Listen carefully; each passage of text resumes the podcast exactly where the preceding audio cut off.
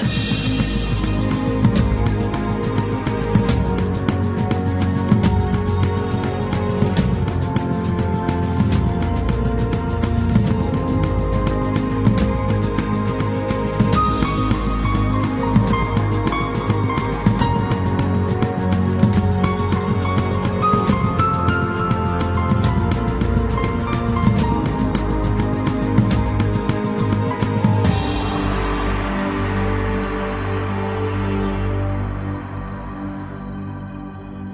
Me alegro un montón pues poder ver nuevas personas el día de hoy. Eh, qué lindo que podamos compartir en este espacio. Nuestra invitada del día de hoy es Sharon. Eh, me alegro un montón pues tenerla aquí. Eh, la conocí el año pasado en un espacio por unos talleres también de este mismo espacio.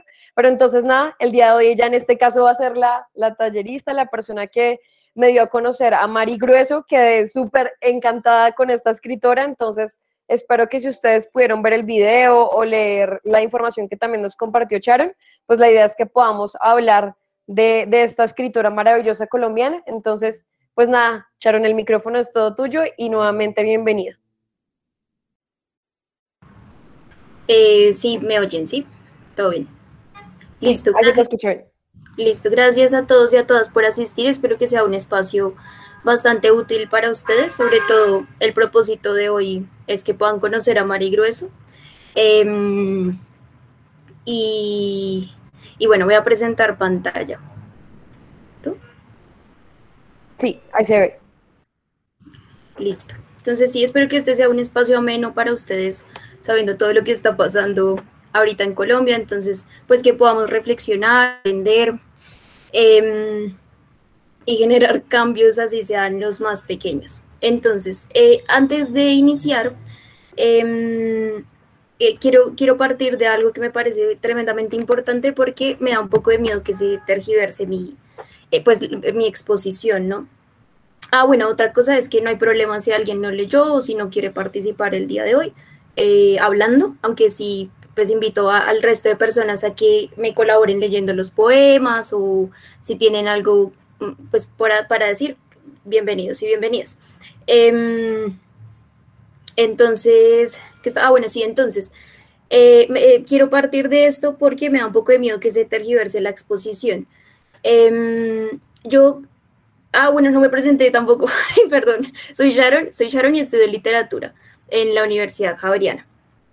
Em, al, al, estudiar literatura y hacer una próxima profesional en este tema, eh, escogí a Mari Grueso porque eh, me parece importante eh, reconocer las voces femeninas em, y pues en este caso afro, ¿no? Y afrocolombiana.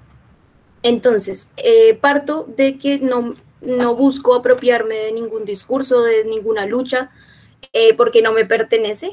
Em, y por eso también escogí esta, esta autora y es para que las personas que no nos consideramos afro eh, logremos escuchar, respetar eh, y simplemente observar e informarnos de, de, las luchas de los otros y de las otras. Entonces, sí, todo esto lo hago con el mayor respeto y si, pues no, no soy la más conocedora del tema, pero sí traté de, estar informada y eh, hice como un tipo de bibliografía que al final de la exposición bueno, de, esto se, los voy a, se las voy a mandar porque me, interesa mucho que podamos todos y todas conocer eh, la problemática eh, y, otras, a, y a otras mujeres afro. Entonces, eso por un lado. Lo otro que quería decir era que em, la otra razón por la que escogí a, a Mari Grueso fue porque, eh, pues, cuando Erika me hizo la invitación, que también les invito y les invito a, a, seguir a la cuenta de Te has enojado, eh, porque hacen estos espacios constantemente y son muy bonitos. Em, y cuando, cuando ella me, me, contó, yo hace poco había visto un video de las igualadas eh, con la participación de Katy Ortiz y estaban hablando precisamente del racismo. Al principio de su video contaron que habían hecho unas encuestas previamente al video em, preguntándole a la gente si conocía a ciertas mujeres afrocolombianas. Em, y los resultados pues eran bastante dicientes, ¿no? las, las, personas que respondieron eso fueron aproximadamente 16 mil y eran como seis mujeres, de las cuales solo una, eh, que era Catherine Ibargüen, era conocida por, por la mayoría del resto, casi nadie las conocía entonces. Quise hacer este ejercicio acá. Ah, bueno, y entonces yo también hice ese ejercicio mientras que veía el video y me di cuenta que no, no conocía ninguna. Entonces esa fue la razón por la que escogí a Mari Gruesa, ¿no? Porque em, me permitía em, investigar un poco más sobre el tema y, y adentrarme pues en, en, una parte fundamental de la sociedad colombiana. Ya con eso. Hice, hice un tipo, esto sí, esto es un ejercicio, es el mismo ejercicio, pero con otras mujeres. Entonces la invitación es a que en una hoja o en, en el computador, en, no sé, donde, donde puedan, anoten eh, si conocen o no a una mujer. Son 13 mujeres, sin contar a Mari Grueso. Eh, y si la conocen, entonces se van sumando un punto. La gracia sería que al final anoten o escriban cuántas de las mujeres que, que yo nombro ustedes conocen, ¿listo? Eh, en la bibliografía también anoté pues links y, e información, artículos en donde hablan de estas mujeres, por si quieren ahondar en una de ellas, pues ahí tienen el link directo. Y luego pues voy a hacer una pequeña presentación, pues para no dejar aquí como ahí no la conocen, bueno, sigamos. Entonces voy a hacer una pequeña descripción de ellas. Entonces, listo. Empecemos con una fácil que es Petrona Martínez. ¿La conocen? ¿La conocen? Anótenlo donde puedan. Ella también puse el mapa en donde ellas nacieron para las personas que geográficamente como yo no, no se ubican.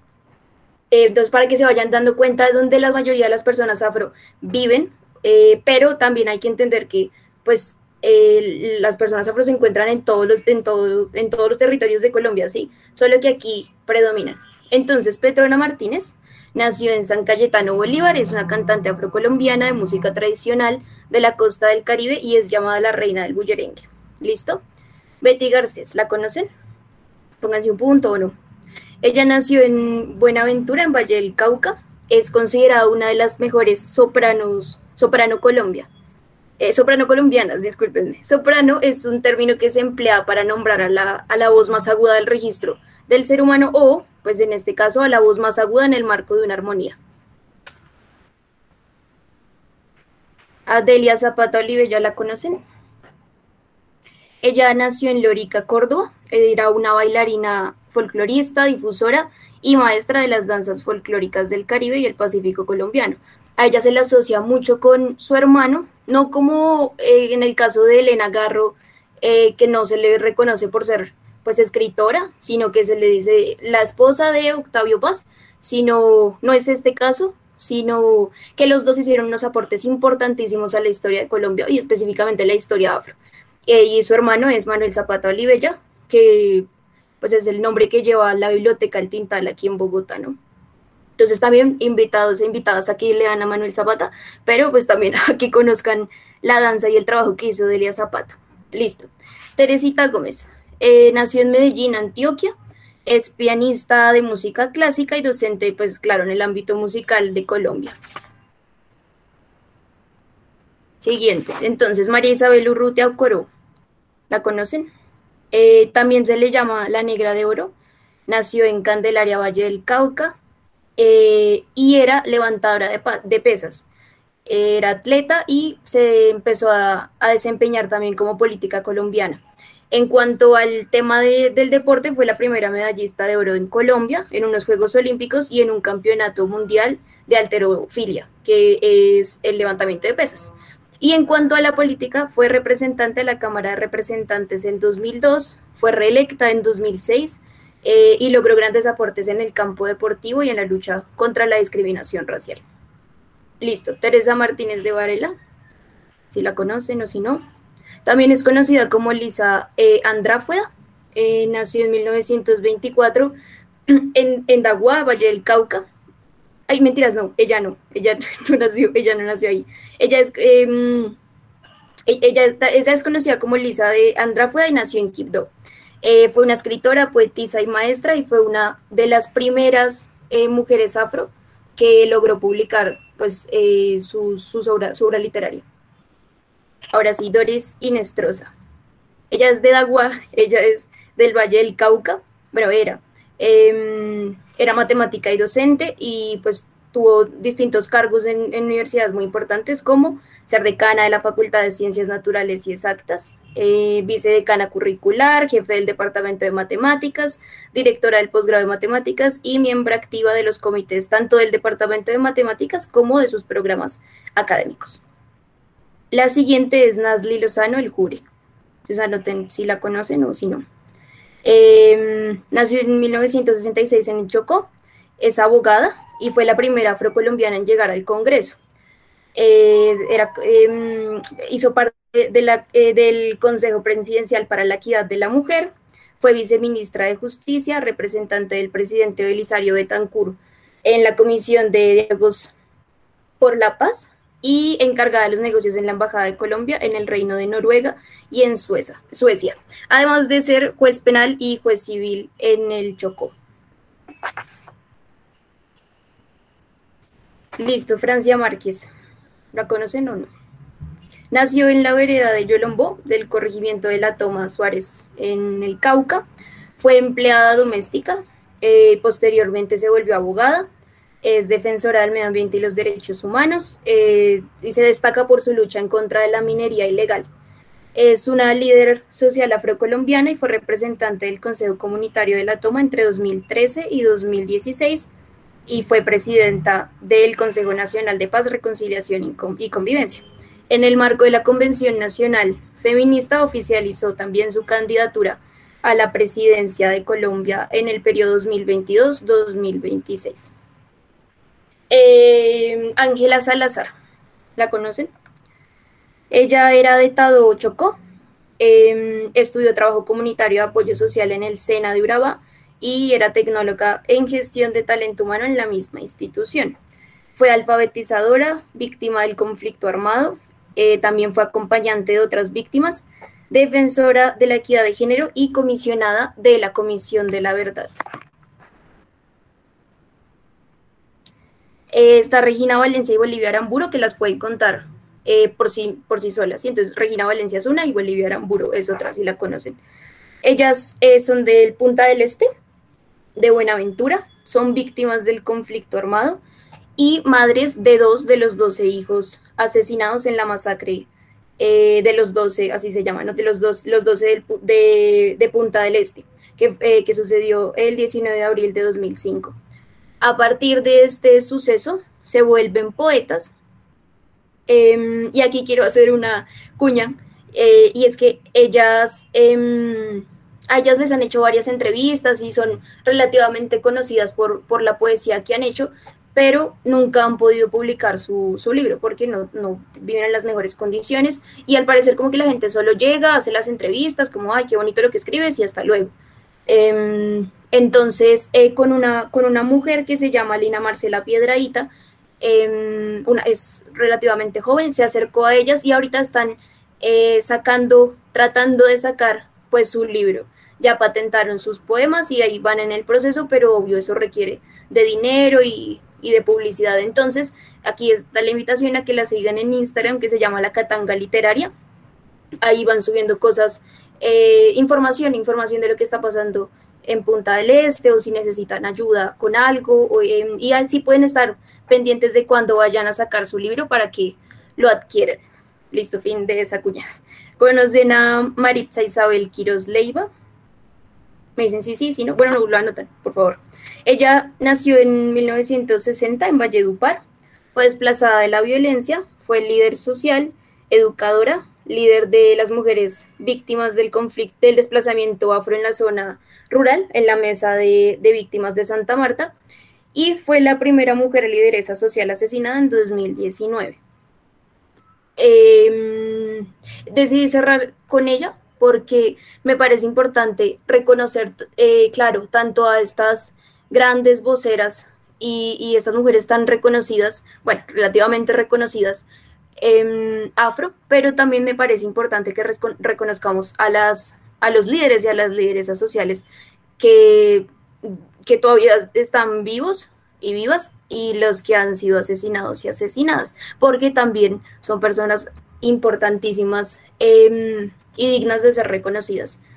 Mm, y, más teniendo en cuenta que eh, que, ah, bueno, esto lo saqué de, un artículo de, que era del 20 de abril de 2021 que decía que hasta esa fecha han asesinado a 904 líderes, ¿no? Líderes sociales y 276 excombatientes de las FARC desde el 2016. habría que ver si han, eh, que cómo, cómo ha aumentado esa cifra. Listo, ya con eso entonces pueden decirme cuál es su puntaje de, de 13 mujeres. Voy a revisar aquí rápidamente. Eh, yo te quería también decir si nos podías compartir lo que dijiste de la Katanga, es que busqué así la Katanga literaria, pero no me apareció, entonces si también lo podrías escribir ahí por el chat, súper. El, listo. De las tres de mujeres que mencionaste, solamente conozco a una, Francia Márquez. Un punto. Yo conozco a tres mujeres. Tres, casi todos y todas conocen a tres. Petrona, María y Francia Márquez. Listo. ¿Alguien más quiere? Bueno. por el chat nos está diciendo Ana María tres, David Felipe nos dice tres, Juan Torres nos dice tres, Angélica María nos dice tres, Juan Felipe nos dice uno, qué tristeza, mano. Xiomara nos dice dos. No sé las demás personas, cuántas, cuántas personas de las que nombró Sharon conoce. Jenny nos dice dos, Daniel nos dice tres. Listo, gracias. Gracias. sí, creo que hay un promedio. Hay un promedio. Uy, vea, Elida, eh, sí, sí, Elida Nova conoce seis. Tremendo, tremendo, yo. Ah, bueno. Elida, no sé si nos quieras comentar a quién conoces, a cuáles de, las personas conoces. Eh, buenas noches, pues yo ya no conocía a Delia Zapata, Teresita Gómez, a Marisabel Urrutia, eh, a Francia Márquez, por supuesto, a Petrona y a, una lideresa social. La última, se ha escuchado la historia de ella. Gracias. Listo, gracias a todos y a todas por hacer el ejercicio. Em, pues esto, esto no se trata de juzgarnos, ¿no? Cuando yo hice este ejercicio, em, en el ejercicio de las igualadas solo conocía una, y de aquí, cuando las estaba preparando, conocía cinco, cinco de trece. Entonces, sí, es, es para que reflexionemos, porque yo no creo que sea en vano. Si nos preguntaran por mujeres blancas, seguro podríamos decir más. Entonces, pues no, para echarnos más látigo, este, es uno de los objetivos por, la que, por, el, que, por el que escogí este, mm, a esta autora. Eh, y entonces ya pues las conocen, luego pueden ahondar en, sus vidas y en, lo que han hecho. Eh, y ya, pues después de esta charla pueden decir que conocen también a Mari Grueso Romero. Listo, entonces, em, pues en medio de lo que estaba buscando, una de las cosas que más decían las Em, líderes o, feministas o afrofeministas era que muchas personas desconocen la existencia de el racismo, ¿sí? Dicen, no, eso ya no, eso era de la colonia y no sé qué.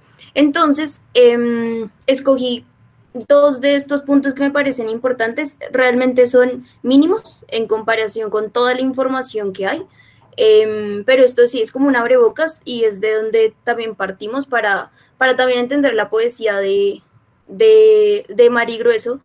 Em, y pues también en, nuestro, en nuestra forma de convivir con, con nosotros y las otras, ¿no? Entonces, eh, de nuevo, esto va a estar en la bibliografía que puse por si quieren terminar de leer, eh, quieren ahondar en el tema o quieren verificar la información, pues ahí está. Entonces, el, primer punto lo saqué de una nota periodística que se llama Con el racismo en Colombia, que, eh, que fue sacado en el 2020 en este estaban hablando de lo que ha pasado en Estados Unidos, lo de las vidas negras importan y no sé qué, pues a partir de esto, em, Claudia Espina, que fue quien escribió esto, em, hace la reflexión de cómo va el racismo aquí en Colombia. Entonces, abro comillas. En los, en los, 100, en los 100, perdón, en los 100 municipios con mayor porcentaje de población afro, que es donde se concentra el 59% de esta población, el 48% de los hogares son pobres, el 59% tiene bajo logro educativo, el 37% no tiene acceso a fuente de agua mejorada y el 20% tiene al menos una persona que no sabe ni leer ni escribir. Por otro lado, empleando datos de la UARIB, eh, que es la Unidad para la Atención y Reparación Integral a las Víctimas, el 22% de las 4,7 millones eh, de personas negras, afrocolombianas, raizales y palenqueras son víctimas del conflicto armado y el 21% del total de las víctimas de, víctimas del país provienen de los 100 municipios mencionados anteriormente. Esto para decir rápidamente que hay que entender que el racismo no solo está en mis comentarios, en mi forma de actuar, sino que es una problemática estatal, ¿sí? Que tiene consecuencias en la vida de las personas. Em, y que estos son datos realmente muy importantes, pero también em, no más hay que ver las condiciones de, estos pueblos, bueno, no estos pueblos, no, estos eh, departamentos que pues tienen condiciones eh, realmente precarias. Listo, lo siguiente es de eh, un artículo que sacó Afroféminas que se publicó en el 2015, sin embargo es algo que sigue vigente, que se titulaba La violencia de la mujer negra en Colombia. Entonces, abro comillas. El impacto del desplazamiento forzado en las mujeres afrocolombianas es significativo y se manifiesta de distintas formas debido a su cosmovisión, cultura y tradiciones, identificación con su territorio y su condición de mujeres. De acuerdo a información y testimonios recibidos, el desplazamiento lleva a las mujeres afrocolombianas a padecer la discriminación tanto por su condición de mujeres como por su origen afrocolombiano y, y su situación de desplazadas. Y esto lo sacan del informe de la OEA, que es la Organización de los Estados Americanos, en el 2006, pues hablando sobre las mujeres negras y el conflicto armado, pues aquí pueden notar que, eh, que enfatizan el desplazamiento armado. Entonces, claro, existe el racismo, eh, tanto en nuestra relación personal como a nivel estatal, pero hay que comprender que no, no son los mismos resultados o no es la misma, no, el racismo no lo vive igual un hombre a una mujer. Sé que esto se queda muy corto, son afirmaciones muy cortas que hay gente que sabe muchísimo más del tema, pero primero no tengo la información suficiente y segundo, eh, lo que nos convoca es eh, la, autora. Listo, otra cosa que quería mencionar son dos ejemplos que traje eh, para pues demostrar que esto no es solo carreta mm, y son relativamente recientes, quizá alguno o alguna los conoce y es em, el caso de, del Dani, en, que, salió con que eh, había eh, reducido la cantidad de personas que se consideraban o se reconocían como negras, afrocolombianas, raizales o palenqueras. Esto fue em, un problema gigante porque ya habían mencionado distintas organizaciones, ya habían alertado y ya habían dicho que esto estaba pasando, que las personas no estaban haciendo esa pregunta. Em, y si ustedes buscan sobre el DANE, población afrocolombiana, les va a salir esto que, este, pues eh, sí, este documento. Em, yo no sé si lo arreglaron o no, pero esto sigue apareciendo, es decir, que esta información sigue, termina siendo, pues de alguna forma verídica, ¿no? Usted puede acercarse a ella y va a decir, ah, bueno, sí, redujo un 30,8%. Em, posteriormente, el director del DANE salió y dijo, sí, fue un error, pero eh, sacando excusas, ¿no? Que es que muchas personas no se consideraban, sí, que muchas personas habían dejado de considerarse afro. Em, y, y, y, luego eh, las, las organizaciones eh, que estaban abanderando este proceso dijeron que a las personas, primero las personas que estaban haciendo estas encuestas no eran del territorio, fueron personas externas, entonces como no veían rasgos típicos o, sí, no, no típicos, no, eh, estereotipados de lo que es ser una persona negra, ni siquiera hacían esa pregunta. Entonces no hubo un, un, verdadero espacio de enseñanza de por qué era importante hacer este tipo de preguntas. Entonces aquí cito em, pues eh, lo que salió en, en, un, en, un, en, una nota periodística que está súper completa, habla sobre este tema y también en la bibliografía se les voy a dejar, que dice, em, denunció la CNOA, que es la Conferencia Nacional de Organizaciones Afrocolombianas, y alertó que las estadísticas ponen en riesgo la vida y supervivencia de la población afro debido a que imposibilitan la construcción de propuestas de política pública y presupuestal que garanticen el desarrollo y la protección de estas comunidades. Em, y, esto para decir que pues no es solo como, ay, esto fue un error y, ya no, no, o sea, no, no pasa nada con que, haya, con que hayan, no hayan hecho esa pregunta, sino que pues estas encuestas se hacen por algo, ¿no? Y esto tiene consecuencias y ellos mismos, eh, las personas afro, em, afirmaban a partir de esto que esto no, no es que pase así de vez en cuando, sino que se nota que hay un racismo estatal. Aquí esto es una marcha que hicieron em, pues a partir de esto. Y el otro ejemplo que quería traer, que también pasó hace muy poco, fue eh, la entrevista que le hicieron a Leonard Renteria, que es un líder juvenil. Em, y, que se le hicieron en Blue Radio, ¿no? Con la periodista Paola Ochoa y el director Ricardo Espina. Para quienes no, no están enterados, pues eh, este, mm, eh, esto fue una propuesta en el Puente del Piñal, que es la entrada y salida del puerto de, Buenaventura, que es un lugar en donde entra, eh, donde transita constantemente gran parte de, la, de las mercancías que entran al país Em, e hicieron esta protesta y estaban cerrándolo porque eh, estaban exigiendo unas garantías de seguridad porque la violencia había eh, recrudecido. Entonces, bueno, vamos a ponerlo por si alguien no lo escuchó. El problema es que el puerto de Buenaventura mueve el 60% del total de la mercancía que entra y sale del país, ¿no? Por ejemplo, casi que todas las exportaciones de café se mueven por ahí, las de azúcar, en fin. Eh, ¿No cree usted que el daño puede ser casi que irreparable incluso si llegan y siguen con esta idea de bloquear el puente del Piñal? ¿Irreparable para quién, el periodista? Para todos los demás colombianos, para 50 millones de personas. No, incluso. Ah, claro, claro, por supuesto. para 50, 50 discúlpame, para 50 millones de personas, discúlpame, cuando el señor comandante estaba hablando, ustedes les permitieron hablar. Entonces, si ustedes me van a llamar a una entrevista y no me van a permitir decir lo que yo quiero decir, pues hasta aquí termina la entrevista. Quiero hacer una interpelación. No termina, siendo un tiro, no termina siendo un tiro en el pie para la gente de Buenaventura bloquear el puente del Piñal y bloquear el puerto. Mira, te voy a decir una cosa, la gente de Buenaventura está cansada de esta situación, ¿sabes? La gente de Buenaventura quiere vivir tranquila, pero no puede vivir tranquila porque no hay garantías. ¿Te parece poco todo lo que vive la gente? ¿Te parece poco la pobreza en la que vive la gente? 80% de pobreza, 63% de desempleo. ¿Y no les parece que es justo que nosotros nos tomemos las vías de hecho? Pues a mí sí me parece justo, ¿sabes por qué? Porque mientras ustedes están en la comodidad de su casa, comiendo rico, viviendo bien, tranquilos, nosotros los que movemos del puerto, los que trabajamos acá, no tenemos buen, buen pago, no tenemos condiciones de vida, vivimos en la pobreza y entonces les parece, les parece que sea mal que nosotros ponemos para que ustedes nos puedan prestar atención, porque a ustedes lo único que les interesa por lo que acabo de escuchar es que la mercancía entre y salga. Pero ¿quién piensa en los negros y las negras, en los indígenas, en los mestizos que están acá trabajando para que ustedes tengan todo en la comodidad de sus hogares? ¿Quién piensa en eso? Entonces nosotros tenemos que trabajar a fuerza de lo que sea para que ustedes vengan el ejercicio.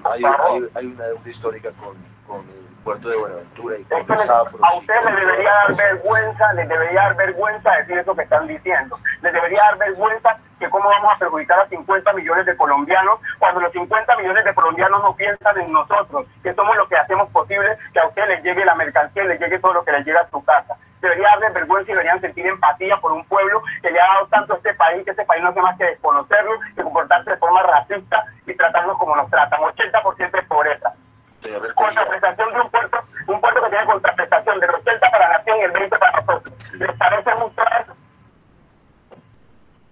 Listo. Eh, pues yo creo que Leonardo dice más de lo que yo podría decir. Eh, para eso tan solo quiero añadir que él posteriormente dijo que lo que le había molestado era que cuando estaba hablando el comandante nunca lo interrumpieron. Em, y pues aparte que esta gente estaba hablando desde, desde un lugar de privilegio. Entonces, ya con eso, con, con esta breve introducción, vamos a pasar a Mari Grueso, ¿no? Eh, voy a decir algunas cosas eh, a partir de, lo primero que había mencionado, y es que no quiero que se entienda que me quiero apropiar de, ningún discurso, voy a hacer eh, uso de entrevistas de ella en donde pues ella también se toma la voz y, cuenta su vida. Em, y además por el tema de la oralidad y, y, como es también narradora oral, es pues muy importante escucharla. Em, entonces solo quiero añadir unas cosas que ya no menciona en el video que encontré y es que nació en Guapi, Cauca, está radicada en Buenaventura, Valle del Cauca, nació el 16 de abril de 1947, es decir, que tiene 74 años. Es licenciada en Español y Literatura y especialista en enseñanza de la literatura. Fue catedrática de, la eh, literatura en la Universidad del Valle, docente de la Universidad Libre, de la Universidad del Pacífico y en algunos colegios eh, bonaverenses. Fue presidenta y vicepresidenta del Consejo de Literatura del Valle del Cauca. En 2011 fue nombrada directora técnica de, de Cultura de Buenaventura. Hay distintos documentales que han hecho sobre ella, em, que no sé, yo creo que ella es eh, pues relativamente conocida. Tal vez no tan conocida como otros, como hablar de Márquez, por ejemplo, pero pues en comparación con otras, con otras autoras es relativamente eh, conocida. Y hay unos documentales, por si los quieren buscar, que los hizo Señal Colombia y Yubarta Televisión, que es un canal de la Universidad del Pacífico. Adicional a eso tiene una cantidad de premios, pero no los voy a mencionar para no perder tiempo. Listo. Me dicen si, eh, si escuchan o si no, me avisan.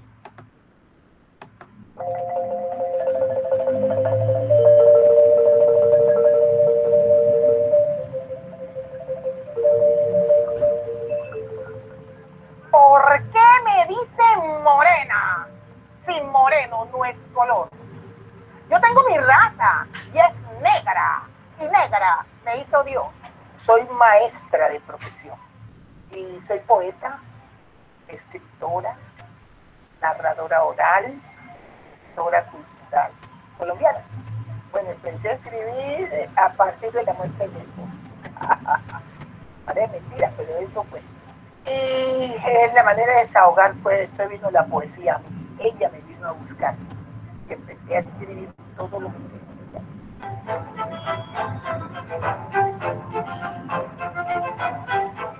la muñeca negra, un poema que escribí, pero retrotrayendo mi niñez. Para este libro. Listo. Em, no hay una fuente en donde esté recopilada toda la obra literaria, pero pues ahí en lo que, lo que logré encontrar se destaca pues su parte en la poesía, pero también en la literatura infantil. Entonces, dentro de la poesía ha publicado distintos poemarios y antologías, entre ellos El otro yo que sí soy yo, El Maritú, Del baúl a la escuela, Poesía afrocolombiana, Negra soy, Antología poética, Tómame antes, de, antes que la noche llegue y Cuando los ancestros llaman. De, como dije, no sé si aquí no estoy añadiendo algún, alguno de, alguna de sus publicaciones, entonces pido disculpas, esto fue lo que encontré. En cuanto a la literatura infantil, está la colección de cuentos ilustrados de niños afrocolombianos, Pelito de eh, Chacarrás, está La muñeca negra, La niña en el espejo, El pico más hermoso, La cucarachita mandiga y Entre panela y confite. Listo, entonces aquí hice esta pregunta eh, que me gustaría escuchar a algunas personas. Em, a ver si la podemos responder. Y es, ¿la literatura infantil es solo para niños y niñas? Si no, eh, ¿por qué debemos, o, o, sí, por qué debemos leer literatura infantil? Hay distintos debates en el campo literario sobre si existe la literatura infantil, que qué es, que no, pero desde lo que cada uno y cada una entienda de literatura infantil, pues pueden responder estas preguntas. Entonces, no levanten la mano porque no estoy viendo, sino hablen, por favor. No, si quieren, pues, puede levantar la manito, yo ahí estoy pendiente, tranquila. Listo, gracias. La manito ahí está en la parte de abajo. Pues si quieres, yo inicio. Hazlo. Entonces, eh, yo no creo que la literatura infantil sea solo para niños. No sé, digamos, eh, desde mi ignorancia si el ejemplo que vaya a dar sirva o no, pero, digamos, eh, cuando estaba en el colegio, en primaria, a mí me pusieron a leer Alicia en el País de las Maravillas. Entonces, si no, no me acuerdo, estaba, estaba chiquita. Y eh, me lo pusieron seguramente a leer para la clase de español. Pero después, cuando llegué a la universidad, como en primer semestre, en una clase de morfología, eh, el docente nos puso a leer eh, Alicia en el País de las Maravillas. Y fue fascinante, o sea, fue, fue fascinante, fue también muy, muy chocante la lectura, pues por algunas razones que, bueno, no voy a mencionar acá, pero eh, sí me pareció interesante dar como ese vuelco. Otro texto, eh, ay, se me acaba de ir el nombre, es el de Elefante y la Serpiente, El Principito.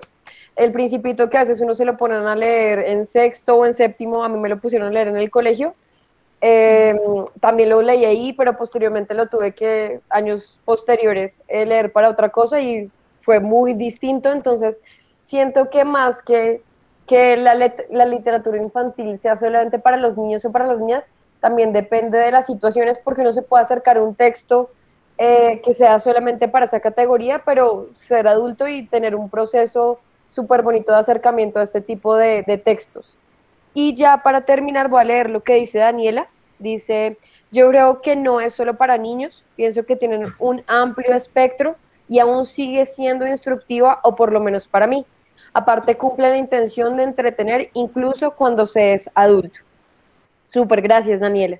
Entonces no sé si alguien más quiera compartirnos qué piensa de estas dos preguntas. Y también es un poco ver cómo, eh, que, sí, como que en qué concepto tenemos como el ser niña o niño, porque a veces se suele como infantilizar como ese público, por así decirlo, lo que fuimos antes. Y no es así, o sea, como que también eh, envuelve un montón de complejidad y pues digamos, eh, por mi parte a mí me gusta un montón como la literatura, no la literatura, más bien como las publicaciones eh, de, sí, como las publicaciones de este público como literatura infantil, pero como los, los libros como cargados de imágenes y bueno, siento que son como un, un mundo muy amplio, que no solamente claramente el público son los niños y las niñas. Sí, de acuerdo con todo lo que han dicho. Em, y, y precisamente con lo último que estás diciendo, no, no hay que creer que ya que soy adulto o adulta, yo voy a entender más el, el texto que está eh, primeramente eh, dedicado eh, para los niños y las niñas, sino que cada uno, dependiendo de la edad, va a entender algo. Entonces, eso de la infantilización sí me parece muy importante.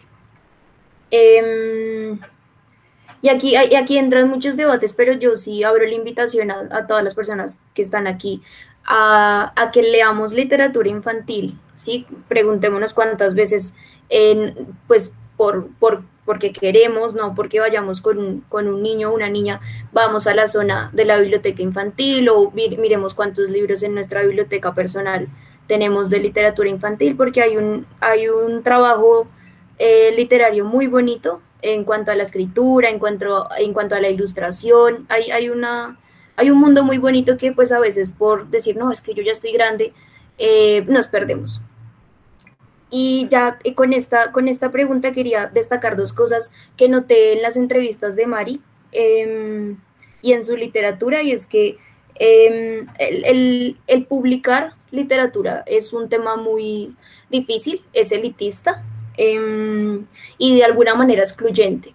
Entonces, en el caso de Mari, no es porque ella haya estudiado todo lo que les mencioné, ni porque haya sido profesora, ni nada de eso, sino fue a partir de de esta historia de su infancia que logra demostrar que la literatura pues debe, debe incluir a todos. Claro, ya a partir del libro este, La muñeca negra, permiten que ella publique más libros, pero inicialmente em, pues era un libro común y corriente. Y otra cosa que quiero mencionar de la literatura infantil es que, em, y en general de la literatura, es que la literatura muchas veces nos obliga al silencio, a la escucha, a la reflexión y sobre todo al aprendizaje continuo. Entonces, eso es algo que se nota mucho, y ya lo vamos, a escuchar a Mari Gruesa hablando de esto, em, que se nota mucho en, la literatura de ella, pero en general de la literatura, y por eso me parece importante reconocer a la literatura como em, un, un espacio de deleite, de, disfrutar cómo está escrita y, y sí, de, esto, del arte por el arte, pero también em, yo sí abogo mucho porque la literatura no sea solo que está bien, sí, está bien que sea para eso, pero a mí me parece que también debe servir para otras funciones, em, y más en un país como el que estamos.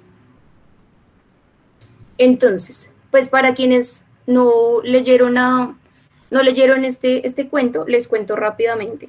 Em, la eh, perdóname por interrumpirte, es que Angélica nos comenta algo por el chat, entonces te lo quiero leer y también a las demás personas. A ver. Perdón. Eh, siento que la forma de interpelar afecta un montón. Dentro de esta supuesta simpleza se tiende a presentar situaciones súper importantes para construirse a uno como persona o solo para entender un poco esta existencia. Creo que es por eso que nos vemos un poco más afectados, si puede decirse así, cuando releemos siendo adultos. Qué bonito. Sí, no, de acuerdo. no, no, no tengo nada más para añadir, para añadir. Muchas gracias, Angélica, por tu comentario. Em, retomando a esto de la muñeca negra. En el, el, libro está dividido en dos. Eh, la primera parte es, está escrito en, en, prosa, cuenta la historia de, pues, de la muñeca negra y al final está un poema, que este mismo poema, también se llama La muñeca negra, se encuentra en un poemario. No recuerdo qué poemario es, pero se encuentra en un eh, poemario, creo que es cuando los, los ancestros llaman. Entonces, para quienes no, no lograron o no alcanzaron a, leer el cuento, vamos a ver ella cómo recita su poema. La muñeca negra. Le pedí a Dios una muñeca, pero no me la mandó. Se la pedí tanto, tanto, pero de mí no se acordó. Y cuando le di a mi mamá, me dijo, pídesela duro a Dios, y me hinqué de rodillas, pero a mí no me se la pedí de mañanita, antes de rayar el sol, para que así tempranito le oyera primero a yo. Yo quería una muñeca que fuera de mi color, color de chocolate y la piel como un carbón. Y cuando le di a mi taita lo que estaba pidiendo yo, me dijo que muñeca negra del cielo no manda Dios. Busca tu pedazo de trapo y hace tu muñeca voz. Yo, muy tristecita, me fui a llorar a un rincón porque quería una muñeca que fuera de mi color. Mi mamá, muy angustiada, de mí se apiadó y me hizo una muñeca oscurita como yo. Eh, no sé si em, quieran comentar algo, lo que les suscita este, este eh, poema o las personas que leyeron el, el libro álbum. ¿Quieren decir algo o pasamos? Mira que, o sea, estaba pensando mucho en, a mí me gusta bastante la lectura en voz alta, porque es muy distinto ver cómo uno lee algo que escribió alguien más a cuando esa persona se expresa con sus, pues desde su voz, de su corporalidad, lo que siente al escribir este texto. Entonces eso es algo que me parece pues muy bonito que es también rescatar la lectura en voz alta. A veces uno solamente cuando está en el colegio, que le ponen ahí a leer en voz alta y uno le da pena y que cuente uno o dos segundos, me acuerdo tanto que la coma, que el punto, y pierde eso con el pasar de los años de leer en voz alta, pero creo que sí es algo que es, que digamos que haría la invitación a rescatarlo, porque sí es muy bello el escucharse y poder leerle a más personas pues un texto, es, es muy distinto y permite esa relación colectiva a partir de la, de la lectura, o sea, del texto. Y con lo de el texto de la muñeca negra, algo que me, que me parece, digamos, que es muy interesante, pero también que genera para mí una, una tensión y veo la tensión no como algo malo, era esta relación de yo quiero verme, o sea, yo quiero tener una muñeca que se parezca a mí, y cuando yo lo leí, eh, recordé algunas muñecas, a mi mamá le gustaba como coleccionar muñequitas, eh, algunas de porcelana, otras más chiquitas. No estoy en ese momento en mi caso, sino les mostré una muñeca chiquita que ella guarda, que es negra. Y a mí esa muñeca siempre me llamaba mucho la atención, porque las demás eran blancas, rubias, ojos claros. Y esa era tan diferente a las demás. Y yo decía, pero esta muñeca, ¿qué? Y también pensaba, se ve fea cuando era niña y eso es algo que me parece muy, por eso les digo que me genera atención y me parece muy fuerte. Porque si les soy muy sincera, pensaba, ay no, pero estas se ven más bonitas, el vestido está más lindo, pero cuando veía a la que era eh, negra, era totalmente diferente y también me parecía como, mm, mm, no me parece. Y hoy en día, digamos, cuando me acerqué a este texto, recordé eso que se había quedado en mi, en mi cabeza y dije, carajo, o sea, menos mal, eh, mi cabeza es ahora otra, eh, porque para mí sí fue muy chocante y también fue reconocer algo que tú hablabas al inicio y es que a veces normalizamos ciertas actitudes, pensamientos, eh, comentarios que son racistas. Y creo que alguna vez había escuchado a alguien que me decía, el problema no es que hagas el comentario la primera vez, el problema es que si alguien te dice que eso que estás haciendo está generando está hiriendo a alguien más, es, un, es racismo, no lo transformes, no te preguntes acerca de eso. Entonces, nada, eso fue como algo que me suscitó, tuve un recuerdo a partir de esta lectura, entonces se los quería compartir. Muchas gracias. Sí, eso de la, de la lectura en voz alta es bien importante y sobre todo en la promoción de lectura. Em, es algo que lo que se intenta mucho, el, el hecho de, de, quitar este, esta idea de que es que la lectura en voz alta solo es para los niños, porque todavía no saben eh, leer y todo eso, sino que la, lectura en voz alta trae consigo también otro, otra experiencia. Y si bien en su, en su poesía y en este caso de, este libro uno puede identificar la jerga em, de su territorio, no es lo mismo escucharla a ella, ¿no? Porque y ella se presentaba así, ¿no? Es narradora oral y eso implica tener ciertas características y ciertas herramientas para narrar bien. Y con lo otro ya más adelante voy a comentar también una experiencia que tuve pequeñita, pero en otra parte. Em, ¿Alguien más quiere añadir? Daniela nos dice que hay mucha belleza en las palabras de Mari Grueso. Sí, es fascinante. Uno queda enamorado de ella, de verdad. Sí, sí, sí, ella escribe eh, muy bonito, muy bonito. La gente seguramente va a decir, no, que es que es muy sencillo y que la poesía y no sé qué, pero creo que también es lo que decía Angélica y es el tema de la simpleza y de reconocernos en, esta literatura.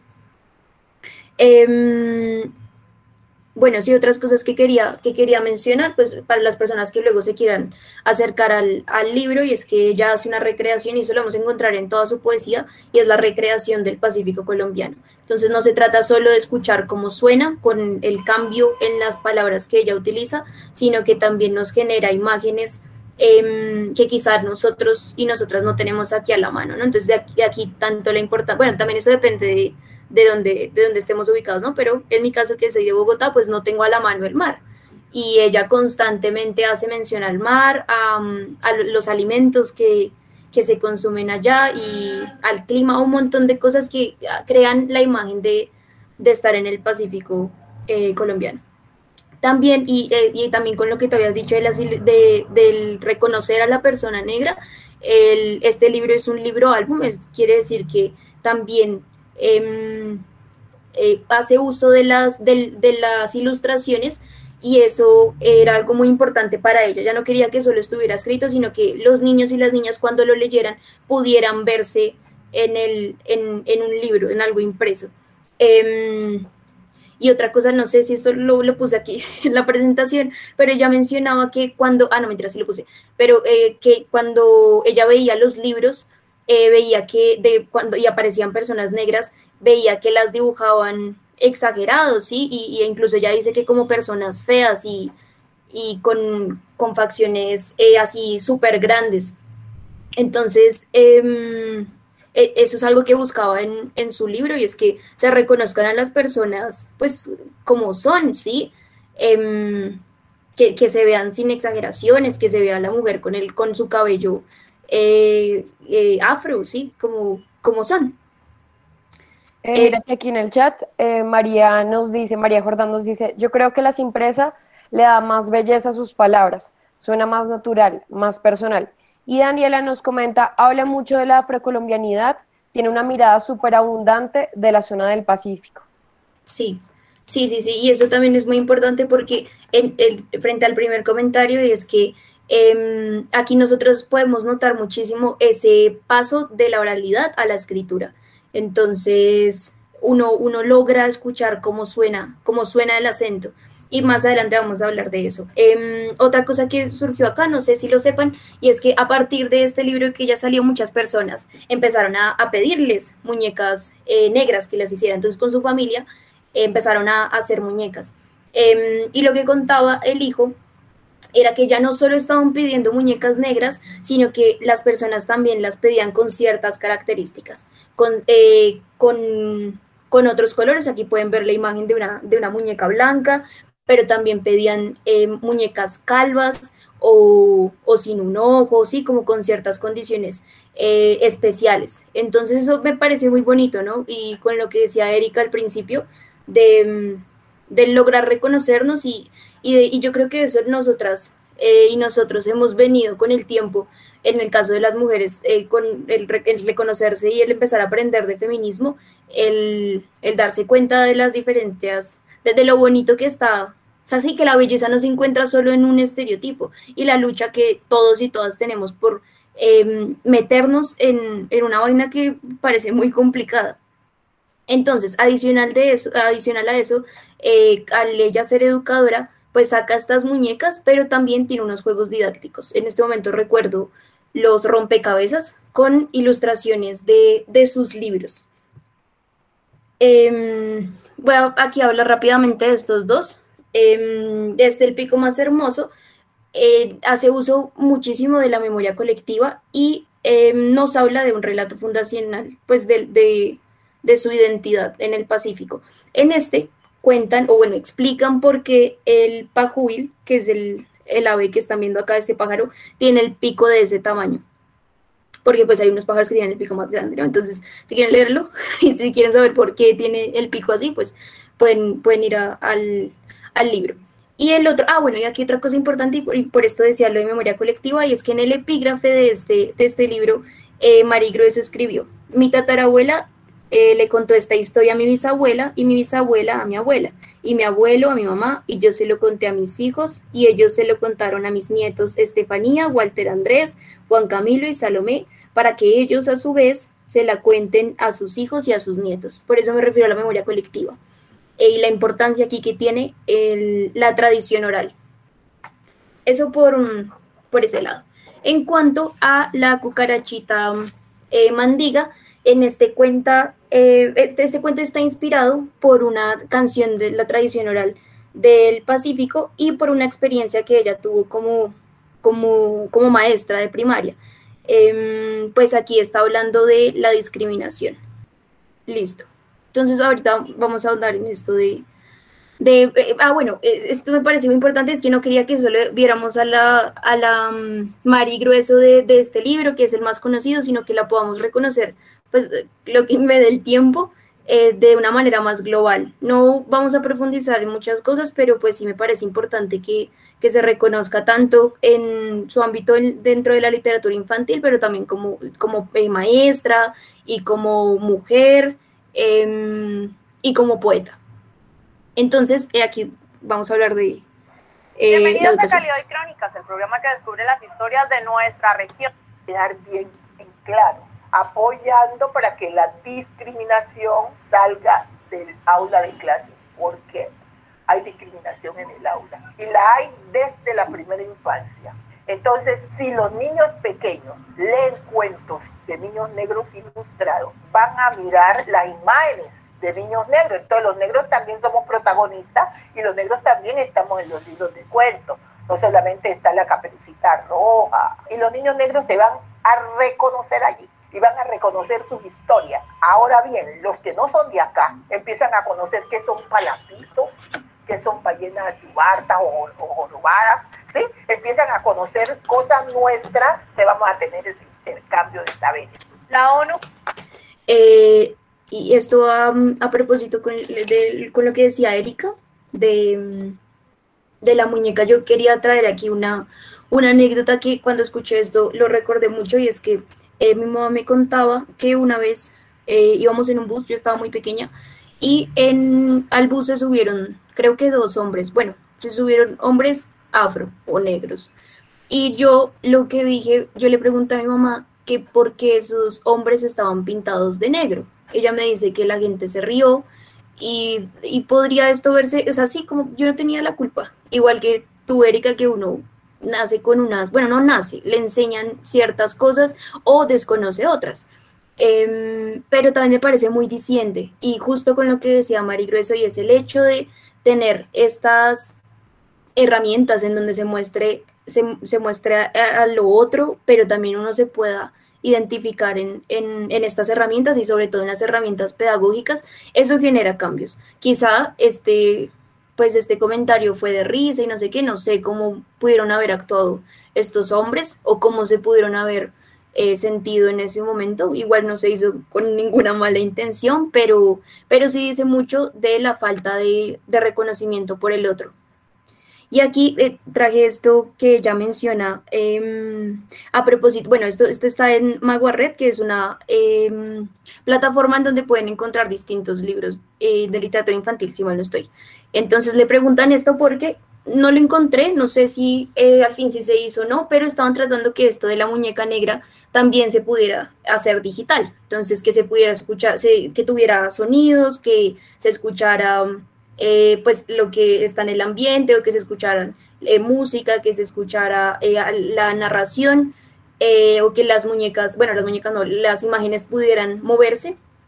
No sé si eso se hizo, pero en la entrevista em, que le hicieron ella dijo, me he, dado, a la tarea de escribir para niños, para que desde acá empiecen a reconocer nuestra cultura.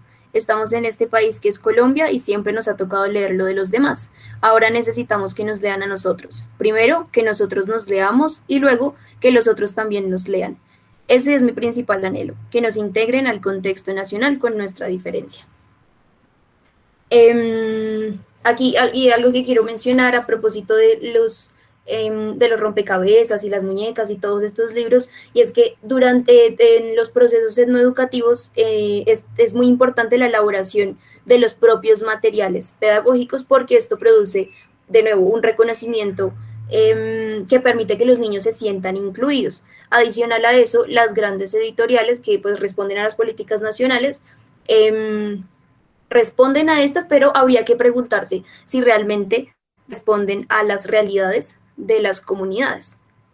María en una de sus entrevistas decía, em, además de lo que ya les dije, cómo aparecían los, las imágenes de, de, las personas negras, que cuando ella estudiaba con los libros del Ministerio de Educación no había presencia de las personas negras, que solo aparecían cuando se estaba hablando de la esclavitud, cuando em, específicamente en, eh, cuando trajeron a los africanos forzadamente a, nuestro territorio. Y también que se hablaba del ser negro el 12 de octubre, pero que era el usar taparrabos y cosas así.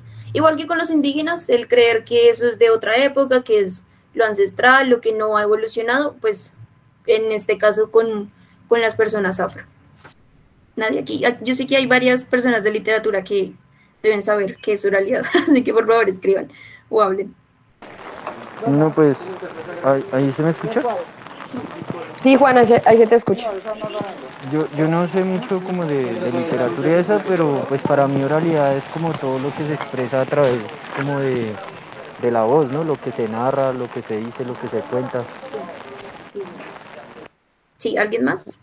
Eh, Gracias, Juana. Yo también, creo que, mm, yo también creo que la oralidad es un recurso para transmitir conocimiento.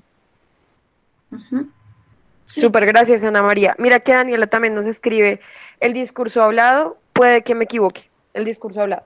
Sí, no, básicamente es la comunicación verbal, todo lo que dijeron, pues, y, ahí la palabra lo dice, también lo, va diciendo, ¿no? De la oralidad, oral. Em, y esto es muy importante en la literatura de Mari Grueso, em, porque, como lo pudimos ver, es narradora oral y, no, y se identifica como tal hay, hay varias cosas que quiero decir aquí frente, frente al tema de la oralidad, y es que la oralidad es un, lugar de, disputa porque debemos entender que a nosotros la escritura eh, se nos llegó impuesta, ¿sí? Nosotros teníamos otras formas de comunicación y llegó por medio de la colonia el, la escritura. Entonces, desde el principio ha sido una vaina impuesta y un lugar de disputa. Posteriormente, cuando ya las personas se apropian de, este, de esta forma de, comunicación, entra a jugar el hecho de que pues hay muchas personas que creen que la oralidad es inferior a la literatura escrita. Entonces ahí también, em, también hay, hay, otra disputa. Y por último, es que, y lo vamos a ver con este poema, y, mm, eh, es que, bueno, no mentiras, leámoslo, leámoslo para poder decirlo. ¿Alguien lo quiere leer o lo leo yo? Si quieres, yo lo leo. Hazle. A ver, dice, los pericuetos de la maestra. ¿Qué maestra tan joría? La que me ha tocado, la que me, perdón, la que me ha tocado a mí, que risque no me peinaró, que no me siente así, que una cosa que la otra, que ya no me puedo resistir que por qué hablo tan feo, que no me pronuncia así, que por qué grito tanto, que debo saber reír. Ay, pero que, que debo saber reír, perdón. Y aquí podemos identificar en, lo que ella está eh, contando en este poema, es que el hablar también, también es un escenario en donde el racismo existe, que usted no debe hablar así, que es que usted no sabe pronunciar la D, que es que ese acento tan feo. Eh, entonces aquí también podemos identificar el racismo. Em, en cuanto al poema se trata, pues claro, podemos identificar que hay una rima, eh, que ella eh, cambia, y pues porque así hablan. y está bien, sí, o sea, no, no, yo no entiendo eso de que un acento es mejor que lo otro, yo realmente no lo entiendo. Entonces aquí cambia la, R por la D o quita la R al final de unas palabras, como em, reí, como reí y resistí. Em, que también podemos, ah, también podemos encontrar eh, las rimas de los juegos infantiles. Em, pues sí, si más adelante lo quieren leer, ya creo que cuando uno lo leen en la mente, logra reconocer un poquito más esto. Em, listo, entonces ahora vamos a hablar de, Mari y, bueno, no, de, la mujer negra en el Pacífico colombiano, según lo que ella opina, ¿no? Que de nuevo, creo que eso me parece importante decirlo y es que, em, pues porque ella lo diga no significa que todas las mujeres piensan así, igual con, con cualquier otra mujer y el tema del feminismo, de los feminismos, esta es solo la opinión de ella. Que quizá varias personas se puedan sentir identificadas, pero pues para tenerlo en cuenta los elementos que transversalizan todo mi trabajo literario. Ahí empecé a escribir sobre lo negro, sobre yo mujer, yo mujer negra, yo mujer negra del Pacífico colombiano, que no es lo mismo, porque para uno es muy duro poder eh, sobresalir en un mundo como este. Nos toca, las mujeres somos discriminadas todas, pero si somos negras y pobres, con mayor razón la mujer negra ya empezó a prepararse, pero a pesar de estar preparándose, no le daban el valor que tenía el título o la preparación que tuviese uno con relación a las otras. Le toca a uno demostrar, esforzarse más para demostrar la calidad de lo que es, de lo que está hecho uno y las capacidades que tiene y lo que puede hacer para contribuir eh, con el crecimiento de esta región o del país. Eh, aquí solo quiero añadir que en una mm, en un artículo que sacó la Universidad de los Andes en un observatorio, ellos eh, hicieron una encuesta hablando específicamente de esto. Y una de las preguntas que hicieron em, era que le preguntaban a otros que si consideraban em, que los negros em, y los indígenas apoyaban o, hacían progresar al país y la mayoría de las personas respondieron que no. Entonces eso a mí me pareció muy impactante, nunca había escuchado algo así. Eh, pero hay muchos estereotipos frente a que los negros son perezosos, que huelen feo, que muchas cosas que, que sí afectan, que no solo es, ay, lo digo y ya, sino que eh, realmente se genera un, un tipo de imaginario que, pues como dice Mari, sí tiene eh, afectaciones. Y en el caso de la mujer, no es lo mismo una mujer negra a una mujer blanca. Eso ella lo explica bastante bien. Mira, que eso que tú estabas diciendo me recordó el año pasado, como a finales de año, eh, me acerqué un libro que se llama Feminismos desde Abya que es de Francesca Gargallo, y ella habla ahí de diversas comunidades nativas del territorio, y bueno, hace una relación en algún momento con otra mujer que en este momento se me pasa el nombre, no sé si es Rita Salgado, bueno, se me pasa el nombre, pero hay algo interesante en una parte de ese texto y menciona cómo a veces se cree que en Centroamérica o Latinoamérica no existe el racismo. Y eh, ella dice, eso es tan fuerte porque es literalmente cegarnos a una realidad que sí está y que se normaliza a diario con algo que tú decías ahorita y era no sé, se tiene el estereotipo de que los negros son unos corronchos malucos que hacen mucho ruido. Y se los digo porque yo lo he escuchado en muchas familias hablar de ese tipo de cosas. Entonces, como que ahí eh, uno, ese tipo, como el, comentario se normaliza tanto que, que, no se cree que es racismo. O alguna vez una compañera me hablaba de que en la casa de ella eh, tenían como la costumbre de decir que eh, la gente, los tintos eran como la gente negra.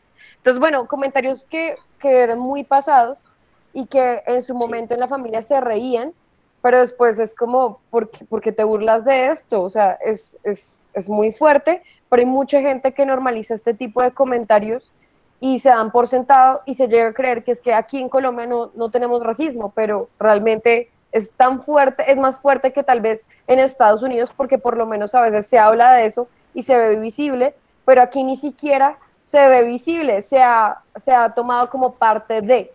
Entonces me parece como muy, sí, fuerte eso y de tal vez darnos cuenta en este espacio de, de cómo si yo llego a escuchar a otra persona hacer ese tipo de comentarios, pues no, no irle con una cachetada y una bofetada, un puño, sino cuestionarle a esa persona como por qué tiene eso tan incierto y si le parece tan normal, pues hacer ese tipo de, de comentarios o de chistes al respecto de unas personas que son seres, seres humanos igualitarios. Y ya, fin de mi comentario. Sí, sí, sí. Incluso muchas personas dicen como, ay, pero ya no se les puede decir nada, sobre todo con las mujeres, ¿no? Eh, pero yo hace, poquito escuché una, a una señora en unas vainas en las que estoy, dijo algo muy bonito y era que eh, debíamos hacer um, el chiste con dignidad. Y es, es, una idea que me parece muy bonita porque, porque todo tiene consecuencias, ¿sí? No, no todo es en vano. Listo, ahora con lo de la mujer negra, no sé si alguien quiera leer esto. Eh, yo te ayudo con eso. Listo, hazlo. Dice, Conchita, Conchita, Conchita de mar, ayuda a esta negra que quiere estudiar. Desde PUN he querido aprender a leer, pero mi taita me dice que leer para qué. Espuma, espuma, espumita de mar. Te cuento mi tristeza porque yo quiero estudiar. Le digo a mi mamá que quiero aprender y mi mamá me dice que mi mamá me dice que nada puede hacer. Tu taita hijita te quiere casar.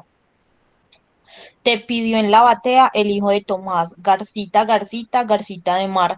Quiero ser estudiada y saber discursiar, para hablar cepillado como las de la ciudad. No sueñes, negrita, que tú solo serás la mujer del hijo del negro Tomás. Gracias. Este, este poema se llama Ilusiones Negras, lo encuentran en el, en el poemario El otro yo que sí soy yo.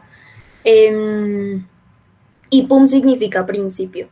Entonces, aquí quiero mencionar varias cosas. Primero, que eso es algo que quiero resaltar que me parece muy bonito y es que en esta relación de la niña con la naturaleza no la niña no está, o sea, sí, el ser humano no se ve de manera superior, sino que parece una relación eh, lineal, ¿no? En donde hay comunicación, en donde ella llega y le cuenta cuáles son sus penas. También aquí podemos ver a la niña como portadora de sueños, ergo de futuro. Eh, y claro, eh, pues el poema nos dice que, que, hay un, que hay una sociedad que le niega ese futuro, más allá de ser la mujer de, pero pero que por sí misma tiene otras aspiraciones. Eh, y otra cosa que quería mencionar era que, eh, que el, tema de la ciudad también es muy importante. Esto, igual que como dije al principio, no hay que generalizar ni creer que es que todo el mundo ama la ciudad y que es el lugar de, del cambio y de la, pues, de la, aspiración de todos, pero en muchos de los poemas de, de Mari Grueso se nota que la ciudad es una oportunidad para la mujer. No sé si quieren opinar algo vamos a, al siguiente poema. Daniela nos dice que qué triste ese poema y una realidad muy tangible. Ahorita estaba tratando como de releerlo mientras que te escuchaba y pensaba en dos frases, bueno, sí, como unas dos o cuatro frases que estaban acá. Desde PUM he querido aprender a leer, pero mi taita me dice que leer para qué. Esa es una que a mí me, me habla mucho, digamos, de a veces de la desigualdad que existe en distintos territorios, tanto en la ciudad como alrededor de todo el país, de la, del acceso a la educación y que ese acceso a educación a veces para muchas personas es, es muy fácil. O digamos estar en este espacio, vean, tan solo estar en este espacio, tener la posibilidad de una conectividad, encontrarnos con esta escritora, escucharte a ti, hace parte de un privilegio. Eso, eso es, es muy fuerte. Entonces, eso fue lo que me hizo pensar esta frase. Y la otra era, mi mamá me dice que nada puede hacer, tu taita hija te quiere casar. Entonces, pues claramente eh, nos habla de la, digamos a mí, esa frase es como la posibilidad de escoger. De pronto para muchas eh, hoy en día eh, pueden elegir con quién quieren estar y disfrutar o vivir su sexualidad en la manera o en la forma que deseemos, pero puede que existan otras mujeres y también pues reconocer la, la comunidad de la que proviene, en la que esto todavía se puede llegar a dar y que obviamente desde, desde mi privilegio de ser blanca, eh, clase media, ciudad, Bogotá, en fin, me parece pues tensionante y es el no poder seguir eligiendo yo con quién quiero estar. Entonces, pues era algo que, que me pasó. No sé si alguien más quiera comentarnos algo. Sí, yo quería decir algo y es que, claro, este poema está atravesado por pues, un enfoque de género frente al rol que tienen eh, las mujeres. Mm, pero yo también siento que apunta la centraliza eh, a la centralización que hay de oportunidades, ¿no? Incluso si tú miras las publicaciones que tiene em, Mari, la mayoría son acá en Bogotá. Entonces yo también siento que eh, no solo es como usted elija lo que quiere ser, o sea, tenga el imaginario que puede ser otras cosas, sino también tenga las posibilidades de hacerlo. Y creo que eso es algo que no está subsanado, ¿sí? Que uno puede decir, no, pero es que mire, hay tal referente, eh, tal referente negra o tal referente negro, pero si lo vemos siempre están o en otros países o en otras ciudades o en cascos urbanos, sí, como que realmente no, ese concepto de descentralización y de las posibilidades de usted trabajar dentro de su territorio, pues no las hay. Yo creo que en este poema también hay mucho de eso. Sí, es, que es muy importante eso que dices, no, no, no lo había pensado, pero tienes toda la razón. Em, y, con esto de, de, de, la maternidad, eh, con, el, con el, el, el, verso que mencionó Erika, de que mi mamá me dice que nada puede hacer, también podemos identificar, pues que, perdón, podemos identificar que que ahí también entra a jugar entre la posición de, la madre y del padre. Eh, y con lo de la ciudad, totalmente de acuerdo. Si no tengo mucho más que decir porque todo lo que dijiste está bien. Y este es otro tema, si quieres, Ana, léelo, por favor. ¿Quién? ¿Yo? Sí, por favor. bueno. Eh, me pone la más difícil. Belaicoma, Filomena. ¿Qué es lo que veo allá? Es la hija de la Petrona que vive en la ciudad. Pero si tiene carro y sabe manejar champé mi comagre, ¿quién se lo imaginará? Y eso también está eh, muy relacionado con lo que dices de la ciudad. Em, y más adelante vamos a ver también esa parte pues más eh, directa de, de, mm, de, la Mari eh, política, por decirlo de alguna manera. Em, listo, entonces, el otro, lo voy a leer yo, si les parece bien. Entonces, este se llama, este está en los, eh, cuando los ancestros llaman, que se llama Ay mi madre. Ay mi madre decimos ante un susto, Ay, mi madre decimos ante el dolor. Ay, mi madre decimos ante lo imprevisto o al ver amenazada la vida que nos dio. ¿Quién no dice ay, mi madre ante un problema? ¿Quién no dice ay, mi madre ante el dolor? ¿Quién no dice ay, mi madre ante lo imprevisto? ¿Quién no dice ay, mi madre al entregarle el alma a Dios? No importa que sea un ser humano, no importa que sea un animal, cada quien en su entorno defiende a su hijo con astucia o con ferocidad. Y después, cuando la hemos perdido y nos toca la vida enfrentar, casi siempre decimos confundidos, esto me pasa por no tener mamá. Era lo que les decía, el tema de la maternidad es importante, en general de la familia, pero em, quiero resaltar específicamente la maternidad. Y este es un poema muy bonito. Em, ah, y otra cosa muy importante es el tema de lo afectivo, ¿no? Que para ella eh, es también es algo que toca constantemente en sus poemas. Ya hablando más de lo que significa ser afro y, del racismo, eh, traje dos poemas más. Esto es em, un recurso que ofrece la Corporaloteca, que es un centro de documentación e investigación de las prácticas sonoras, orales y corporales del Pacífico colombiano de la Universidad Tecnológica del Chocó. Entonces, si buscan em, la Corporaloteca, van a encontrar un montón de, investigación y, de, de, prácticas que em, estas personas han recopilado y que son tremendamente fundamentales para eh, la construcción de, la identidad. Entonces vamos a, escuchar estos, bueno, escuchar y a leer, creo que el otro es. Bueno, no creo, pero vamos a escucharlo y luego hablamos. Cosas no son así, las cosas son como son, las cosas no son así, las cosas son como son. El son tiene su bailar y el bailar tiene su. Corporaloteca al aire, ondas del cuerpo, sonido y movimiento. Un espacio radial del programa de licenciatura en música y danza de la UTC y su centro de documentación e investigaciones Corporaloteca.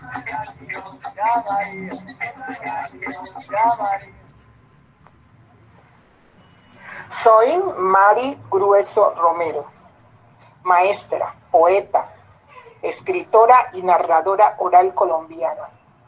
Voy a compartirles un texto de mi libro, El otro yo que sí soy yo. Ese otro yo que sí soy yo ha visto a mi pueblo y a mi gente deambular con la miseria y en medio de la miseria. Ese otro yo que sí soy yo, que ha visto al hombre de mi raza agachado mirando la tierra, trabajando con afán desde que raya la aurora hasta que el sol declina. Los he visto sembrando cementeras y haciendo socalas de maíz o plátano, esperando que llegue la cosecha de arroz para poder matar el hambre y la desnudez. Pero también he visto cómo se desbordan los ríos arrasando con las cementeras y esperanza de un futuro mejor. He visto y me ha tocado luchar contra la corriente de los ríos, agarrarme fuertemente a los chíperos para no sucumbir a la fuerza inclemente de la naturaleza. He visto a las mujeres de mi raza meneando bateas en los socavones y corte en busca de un real de oro a lo largo y ancho de mi costa pacífica. Pero también he visto hombres con pampanilla y niños en pelota convertidos en esqueleto humano donde solo la piel y el tamaño del estómago son los únicos síntomas de vida.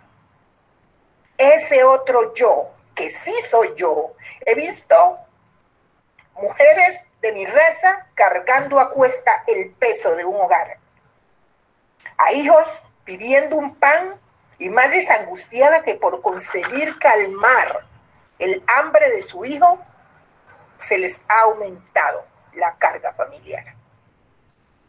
Ese otro yo, que sí soy yo, ha visto a políticos aprovecharse del hambre y la miseria de mi gente. Y ha visto a gente de mi raza que después de salir del subdesarrollo han dejado de ser oprimidos para convertirse en opresores.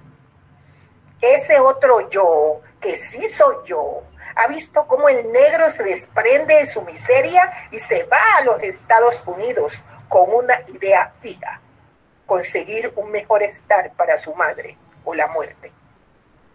Ese otro yo, que sí soy yo, ha visto que solo la chirimía, el cununo, la marimba y el guasá hacen que el hombre de mi raza se olvide de su desamparo milenario para entregarse al placer de bailar una jota una juga o un curulao viejo. Ese otro yo, que sí soy yo, fustiga fuertemente su pluma contra el papel como único medio de desahogar su impotencia.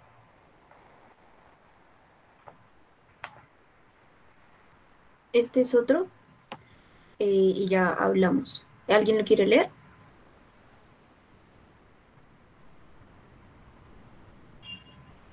Mm, yo lo leo. Yo he visto al negro, pesca, pesca y lo, lo que pesca no sirve para nada. Para comprar tabaco, para fumar y para fumar. Desecha las penas de su orfandad. Yo he visto al negro pesca y pesca y llega a la casa a fabricar hijos tras hijos que se servirán para aumentar la miseria y la orfandad. Yo he visto al negro pesca y pesca y de la pobreza nunca saldrá, por lo que por, por lo que pesca no sirve para nada, solo para comprar lo que va a merendar. Y sus esperanzas se van, se van entre las olas a navegar, y se va la vida, pesca y pesca, pescando ilusiones que no cogerá y resentido o triste se morirá y tal vez San Pedro no le abrirá las puertas del cielo porque él acá pescó y pescó y no pescó jamás. Ya, hasta, ahí, hasta ahí veo, no sé si ya terminó. Sí, ahí, terminó, gracias. gracias, ¿qué piensan de estos dos últimos?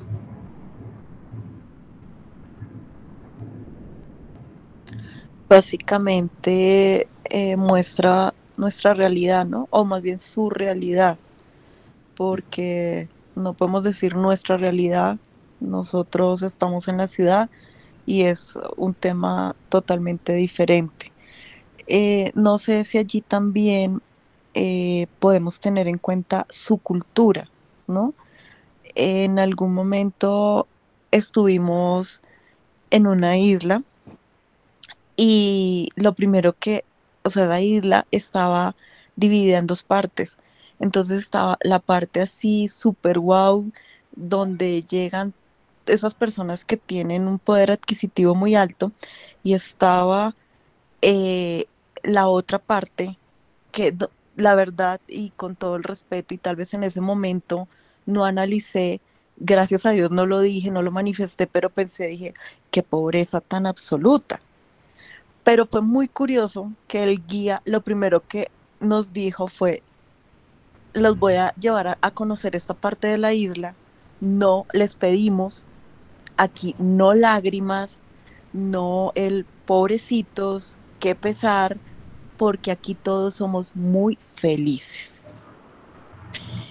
Y claro, yo pues iba de la ciudad y, y hubo algo que me impactó muchísimo y era, estaba la casa, puertas abiertas, no ventanas, en ladrillos, en, tela, bueno, y pon a dos, tres metros el, el arrume de basura. Para mí eso era pobreza absoluta, pero ellos eran felices, están bien, eh, sonreían, escuchaban música, los chicos se lanzaban al mar y yo llena de pánico, se van a ahogar, van a morir, Dios mío, ¿qué les pasa? No, es su cultura y era lo más normal del mundo. Mucha ya la loca era yo con mi, nivel de nervios de que al niño le podía pasar algo. Entonces, eh, en estos poemas vemos su realidad, pero creo que también vemos un poco de su cultura. Sí, eh, ya se me olvidó lo que iba decir. Ah, ya, eh, una cosa, sí, pues el, lo de, em, perdón, lo de lo de que lo de, eh, de, la cultura, pues en lo de la pesca, claro, lo encontramos en, en pues porque eso es un, uno de sus, eh, de sus formas de, de alimentarse, de, de, conseguir dinero, sí, o sea, es, es, una fuente importantísima, sobre todo para el Pacífico, eh, pero yo creo que también podríamos llevar este, este poema a otras, pues a otras ideas, ¿no? Para ellos es pesca y pesca, pero ¿qué es para nosotros? ¿Qué es para el bogotano promedio que dura dos horas en Transmilenio? Pues trabaja y trabaja, ¿no? es eso. Em, y en cuanto a lo de, eh, lo de la felicidad y no sé qué, creo que eso es un tema muy complicado porque entra a jugar esto que, que ellos estaban diciendo de pues que eran felices, pero también hay que tener en cuenta que eh, hay unas cosas que no son condiciones dignas de vida de, muchos, eh, como el hecho de que no tengan agua, algunos, no hablo específicamente de esa isla, sino de, ciertas poblaciones. Entonces ahí entra a jugar un discurso que a veces como como esos discursos de no, que es que uno es feliz con poco y no sé qué, sí, quizá, pero yo creo que eso eso es mucho más complejo. No sé si alguien quiere añadir algo ahí pues referente a eso, con la parte que yo me quedo es donde dice, y tal vez San Pedro no le abrirá las puertas del cielo, y es como el colectivo, el imaginario del nivel de merecimiento que puede tener el afrocolombiano en Colombia.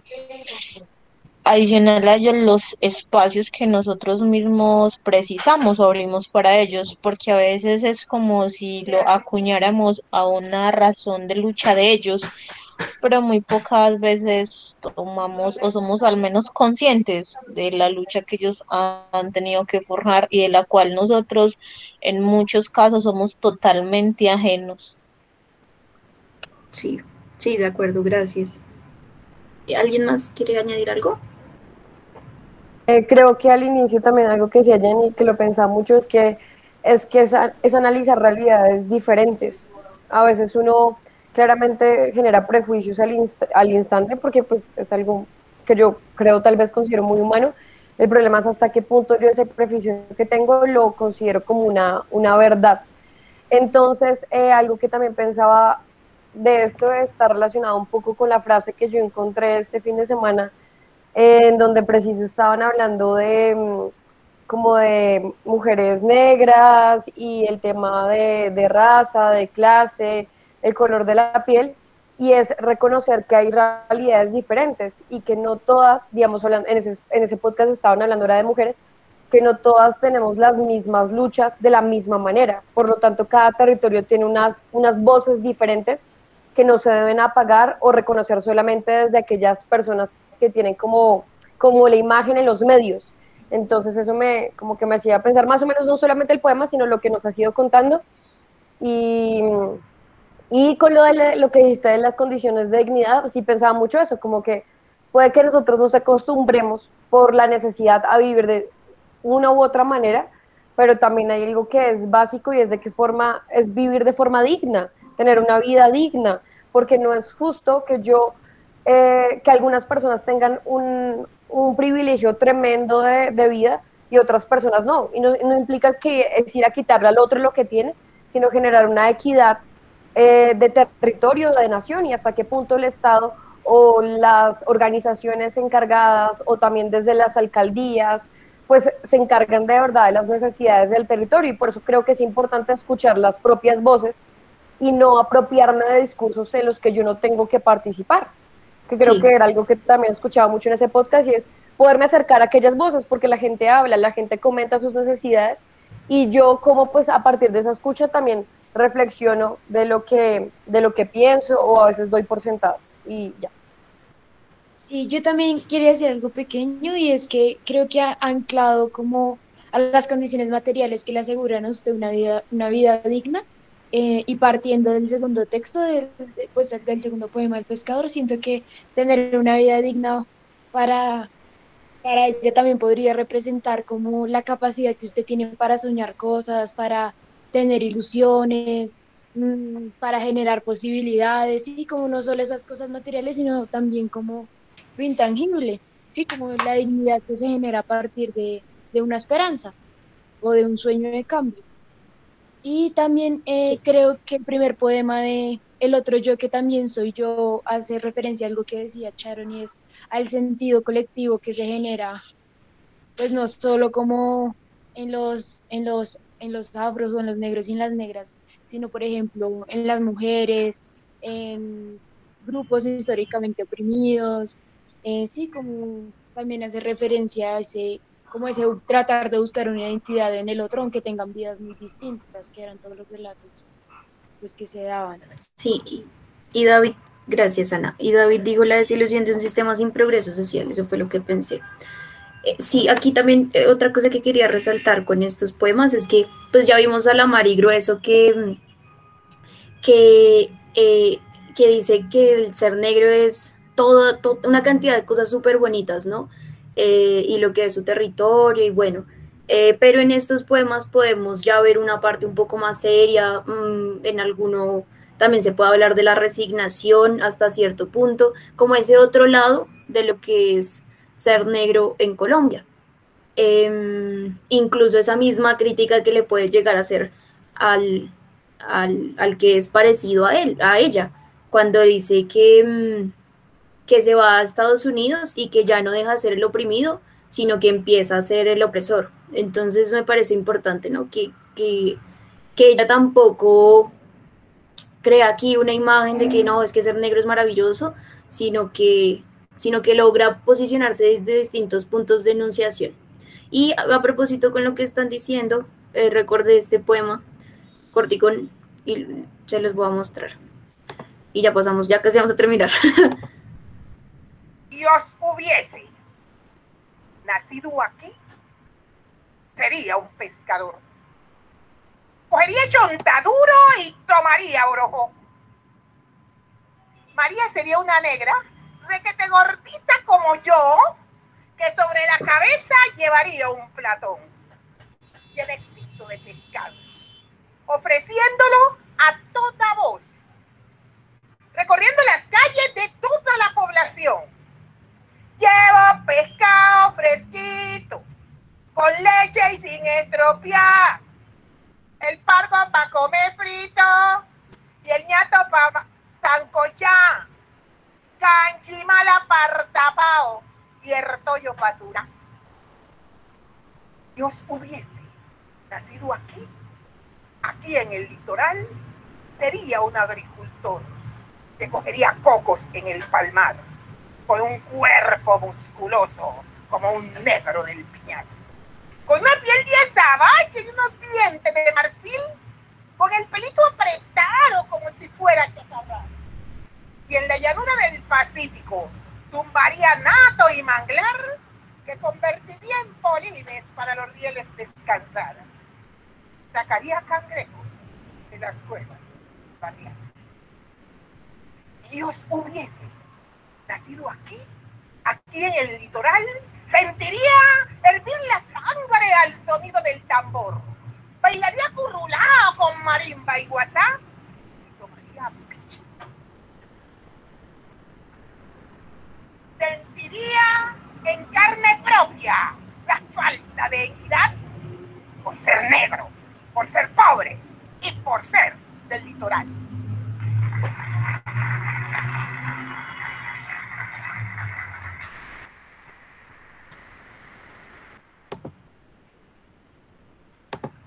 Listo, si tienen algo que opinar frente a esto, pues háganlo. Si no, chicos.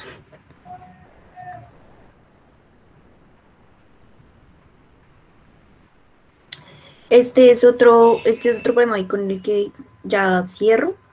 Em, y es que me parece importante también el, el mencionar que, em, eh, que la mujer, porque es mujer, solo puede hablar de cosas de mujeres. y Entonces la política que está en un alto cargo, pues es la que va a defender solo eso.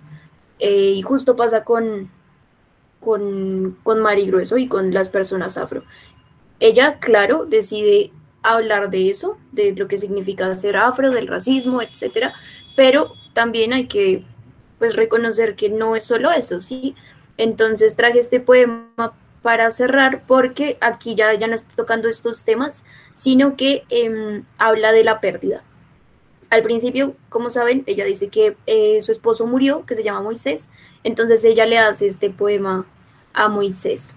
Em, y también por esta, por esta idea, no sé si ya lo mencionaron, que fue Erika o tal vez no, pero este imaginario que es que eh, los negros son súper felices y que son refiesteros y no sé qué, pues eso también, eso también trae consecuencias, como les dije, con lo de la encuesta del observatorio, que el progreso y no sé qué.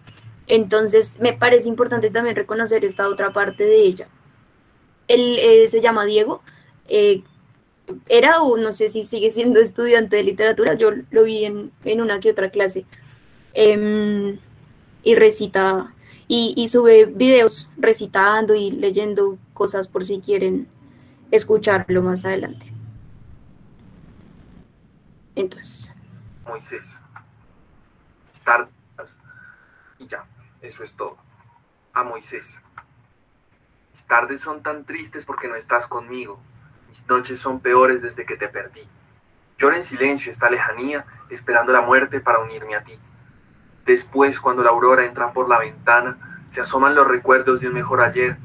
Entonces el mundo entero estalla en mi cabeza. Y luego me pregunto, ¿por qué, Señor? ¿Por qué? De los dos tú fuiste el más afortunado. El manto de la muerte fue a ti quien abrazó y atrás dejaste a todos unidos en la nada, amigos, mujer e hijos sumidos de dolor. Después de muchos años de haber vivido juntos buscando el sendero de la felicidad, tú me dejaste sola, con la angustia infinita de nunca en la vida volverte yo a mirar. Recuerdo cuántas veces soñamos en la vida con los mejores días para nuestra vejez, con unos hijos grandes y todos realizados. La muerte se interpuso, Señor, no sé por qué. Ahora solo queda vivir de los recuerdos como un náufrago perdido en medio de la mar, como un camino hecho de enjambres y con espinas. No creo que sin tu ayuda las pueda soltar. Tenía alma herida, me voy al cementerio. El corazón me dice que no me olvidarás. Te llamo y no me respondes. Te lloro y no me escuchas. Como es en vano, todo de nada servirá. Las gentes asombradas por las calles me preguntan, ¿por qué usted va sola? ¿En dónde está su amor? Mi amor ya no lo tengo, ya lo he perdido. La muerte indiferente de mi lado lo arrancó. El sol huyendo a prisa se esconde en el Pacífico. Se niega a enfrentar tanta desolación y el alma tiembla entonces de angustias infinitas de haber perdido pronto a quien tanto amó. Eh, ¿Alguien quiere opinar algo? Podemos poner el otro poema que también leí, ya que queda un poquito de tiempo.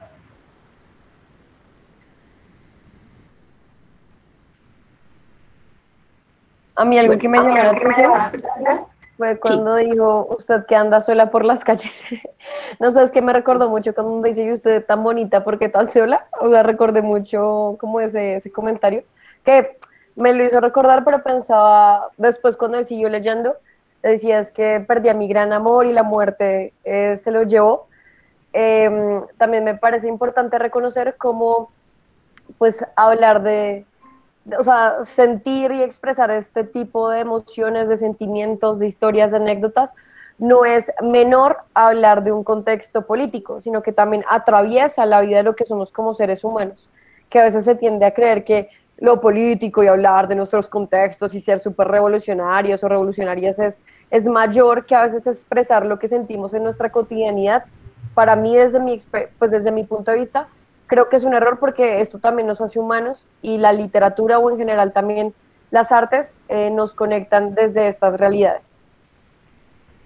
Sí, de acuerdo, de acuerdo, de acuerdo con todo lo que dices. Eso también es una parte de nosotros y, y pues si uno no está bien no va a poder trabajar colectivamente, ¿no?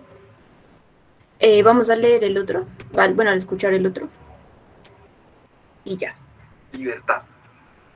Quisiera romper en pedazos mi pluma y así borrarte de mi corazón, poder gritar hasta quedar sin aliento me he liberado de este enfermizo amor. Quiero sentir angustias en mi vida, no quiero ataduras que me impidan volar, quiero navegar en las crestas de las olas, entre espumas marineras y con libertad. No quiero ataduras que anquilosen mi alma, que me aprisionen y esclavicen contra mi voluntad. Tiemble en mi angustia cuando sienta tu hastío porque ya no te importo, pues me dejaste de amar. Cuando pueda hablarte sin bajar la mirada, cuando pueda mirarte sin empezar a temblar, cuando pueda enfrentarte sin temor cara a cara y entonces decirte, ya quedamos en paz. Listo. Em, ya para terminar, y tal vez podríamos cerrar con, con, sus impresiones para quienes lo conocían y para quienes no la conocían. Em, solo quiero hacer unas recomendaciones que nadie me pidió, pero igual me voy a tomar el espacio. Eh, y primero es que, eh, bueno, primero, pues sí, espero que, que, el espacio les haya sido, útil. Eh, y la primera recomendación es que si les gustó, pues puedan adquirir sus libros. Em, no es que me estén pagando por esto ni nada por el estilo, sino que, pues precisamente con lo que decía al principio de esto de las editoriales, el, comprar los libros sí, sí tiene una diferencia. Si no podemos comprar los libros, también es muy útil hacer uso de los libros que están en la biblioteca, ¿no? Y, a veces en algunas bibliotecas dicen cuáles fueron los libros más pedidos y, los mencionan. Entonces ahí también se está haciendo un tipo de publicidad em, y de reconocer que nos interesa lo que se escribe acá. Eso por un lado. Lo segundo es pues invitarlos, invitarlas a leer más poesía de mujeres, em, afro, de mujeres en general, pero mujeres afro, también de hombres. Em, pues sí, en general a leer más literatura, a escuchar em, a más narradores y narradoras orales. Este, esta es una antología eh, que es gratuita, la pueden encontrar en internet y además en la bibliografía, bueno, la recopilación que hice también hay un artículo de la silla vacía recomendando a 24, eh, creo, 24 contando a, a Mari Grueso, de escritoras, eh, ya no de poesía, sino de prosa, por si no les gusta tanto la poesía. Y la pueden buscar ahí. Y también hay un link a un recital de poesía em, afrocolombiana del Caro y Cuervo. Y por último, a, y pues eh, anclado de lo que dije al principio, es a que nos informemos. Em, este, esta es una esto es una, pues, bueno, no sabría decir qué es, creo que es una organización, pero yo la sigo en, Instagram y se llama Afroféminas, eh, allá ahí suben resto de cosas eh, y fue a partir de ellas que, empecé como a conocer más eh, y a darme cuenta que no sabía nada. Entonces, sí, son, son mujeres negras que, que difunden información, entonces me parece importante eh, escuchar las, las, voces de ellas, no para llegar a cuestionar lo que hacen, sino simplemente aprender y reflexionar de nuestro entorno y, y pues autorreflexionar también, ¿no? Y lo otro que pongo ahí en la bibliografía es em, la cuenta de Instagram de la Coordinación de Mujeres Afrocolombianas Desplazadas en Resistencia, que se llama La Comadre, en donde ahí también es, es colombiana, entonces eh, ahí también van difundiendo información importante y bueno, ah bueno, y ya lo último, pues seguir a la Catanga Literaria, que ya también está, en, está el link, que se me olvidó pasarlo. Y ya eso es todo, no sé si quieran opinar frente a Mari, algo que les quedó, no sé, algo que no les gustó, lo que quieran. Eh, bueno, eh, dale. Dale, Adriana, dale, dale yo con lo que me quedo como así el encuentro es lo que decía Charón al inicio y es desconocer es discriminar. Eso es como con lo que me quedo de del encuentro. Eh, yo ahí, digamos, les, acabo de poner como el Instagram de Afroféminas, el Instagram de, las, de la comadre, eh, no darte mil gracias a ti, Sharon, por este espacio tan bonito. Creo que nos llevaste por todo un camino de reconocer un contexto y ver cómo esta mujer surge, o sea, tiene un territorio y es la voz de ese territorio. Creo que para mí, desde el fin de semana que empecé a leer un poco a Bell Hooks, que ya es una mujer afro, pero eh, de Estados Unidos, eh, fue como, sí, no sé, es como una cachetada, por una cachetada con amor. Ah.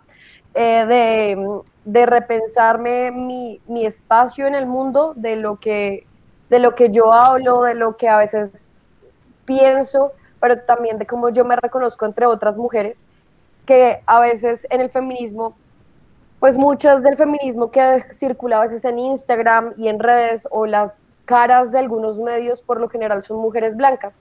Y yo no estoy diciendo que el trabajo de estas mujeres, que yo también soy blanca, esté mal, pero es ver que hay otras voces y es importante reconocer esas voces porque es reconocer las necesidades que estas personas pues viven y experimentan de verdad en sus territorios.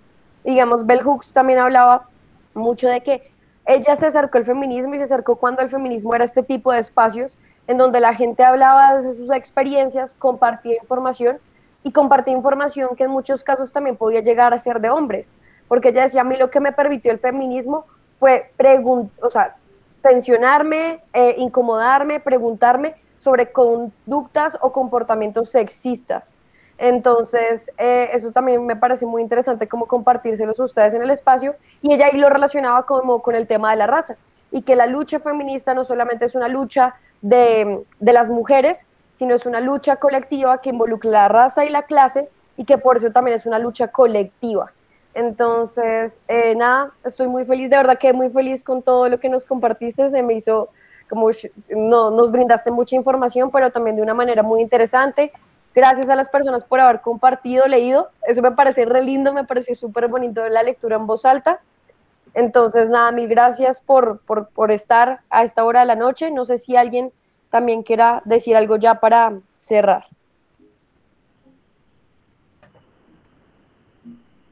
Ahí les dejé en, el chat toda la bibliografía para que se acerquen a ella. Em, también las mujeres para que, que les mencioné al principio por si quieren ahondar en ellas y más información de mujeres y hombres negros em, explicando qué, es lo que está pasando. Y ahí les dejé la catanga literaria para que lo sigan. Y ya muchas gracias a, todos por, por participar. Yo, yo quería mm, felicitar a Charon pues por, por este trabajo. De verdad que la tarea de, de ponerse pues a investigar y consultar tan al detalle pues demuestra que la presentación es de un gran valor pues cualitativo.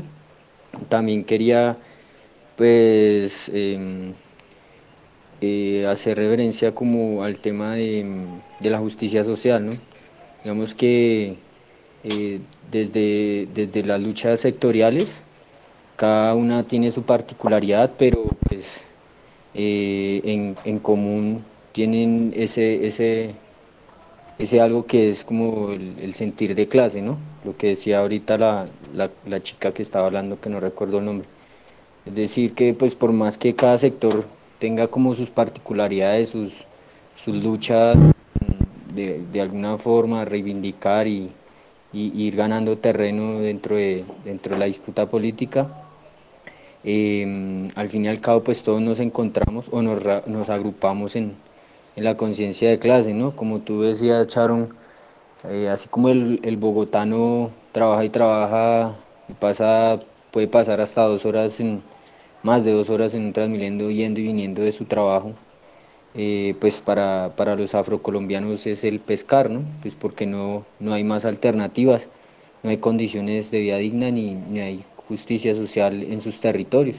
Quizás si, si la pesca fuera un poco más desarrollada, tuvieran herramientas que les, que les facilitara su actividad, sí, es decir, no a veces siempre la industrialización y, y el desarrollo eh, van, en, van mal encaminados, ¿no?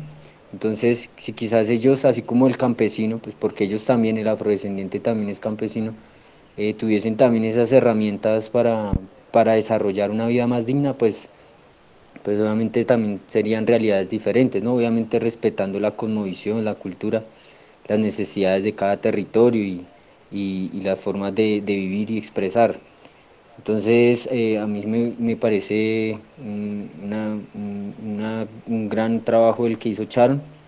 De hecho, todo esto se ajusta mucho a, lo que es el acuerdo de paz, lo que dentro de su contenido eh, propone, que es para, todo para todos los colombianos, no es para, para los combatientes o para los firmantes de paz o para los ex sino que si uno en su, en su esencia lo revisa con calma, es, primero pues tiene un enfoque género, pone a las víctimas en todo el centro del acuerdo y pues la propuesta que ahí se desglosa es, es construida no, no desde una mesa, no desde, desde, desde La Habana, sino pues desde un proceso histórico de lucha agraria, indígena y, afro en Colombia, entonces ahí se resumen muchas de las cosas también que, que creo que se expresaban en esta, en esta conferencia.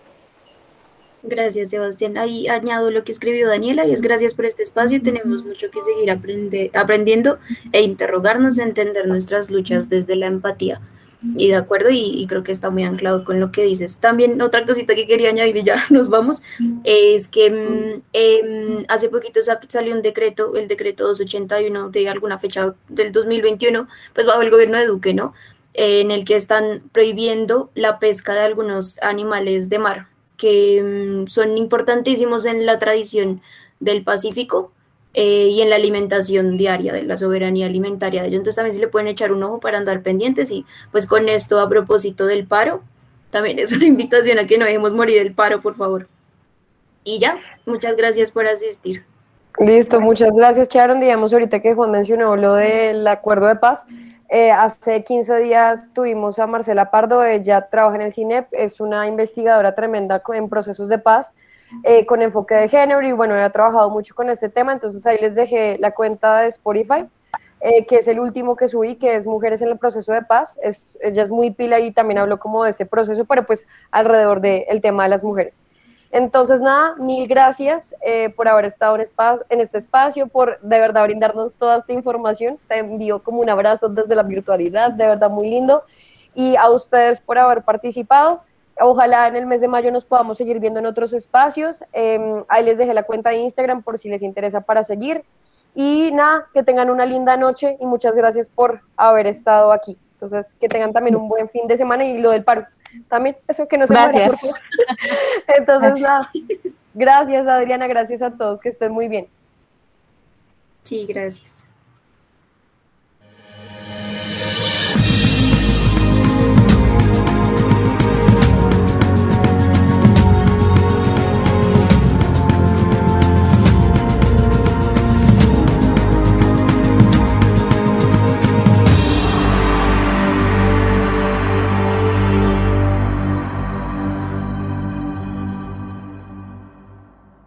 Te invitamos a visitar nuestra cuenta de Instagram como arroba te has enojado y Facebook te has enojado.